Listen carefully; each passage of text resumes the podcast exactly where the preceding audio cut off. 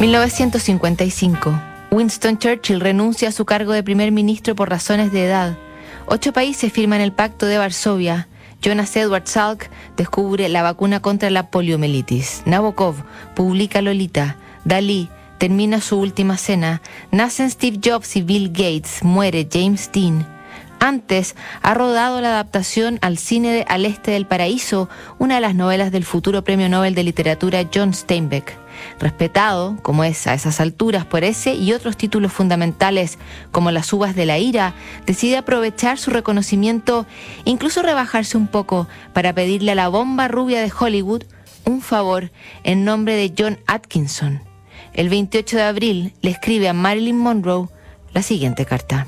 Estimada Marilyn, en toda mi experiencia nunca he conocido a nadie que pida un autógrafo para sí mismo. Siempre es para un niño o una tía anciana, algo que llega a ser muy cansador, lo sabrás tú mejor que yo.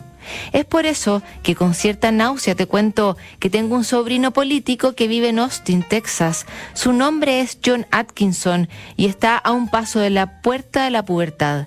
Pero ese es solo uno de sus problemas. El otro eres tú. Yo sé que no estás hecha de éter celestial, pero él lo ignora. Una sugerencia de que tú vives y funcionas normalmente lo impactaría en lo más profundo y no seré yo quien se lo diga. En un viajecito reciente a Texas, mi novia cometió el fatal error de contarle a John que te había conocido.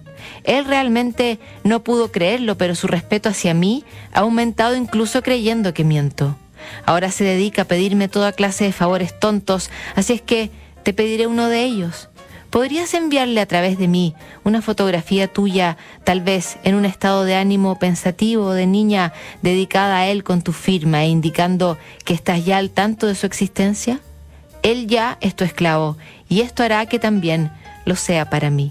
Si haces esto, te enviaré una llave de invitado a la entrada de damas de Fort Knox y además me gustarás y alegrarás mucho.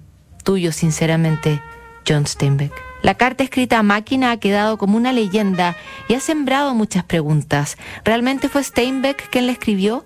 Porque sus cartas solía escribirlas a mano. ¿Habrá recibido respuesta o la foto que pedía? Y si la recibió, ¿le habrá llegado alguna vez a su sobrino?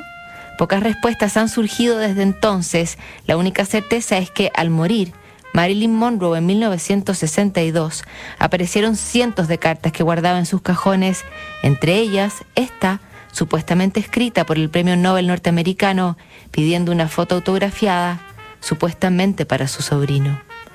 Mañana revisamos la última carta del mes aquí en Notables.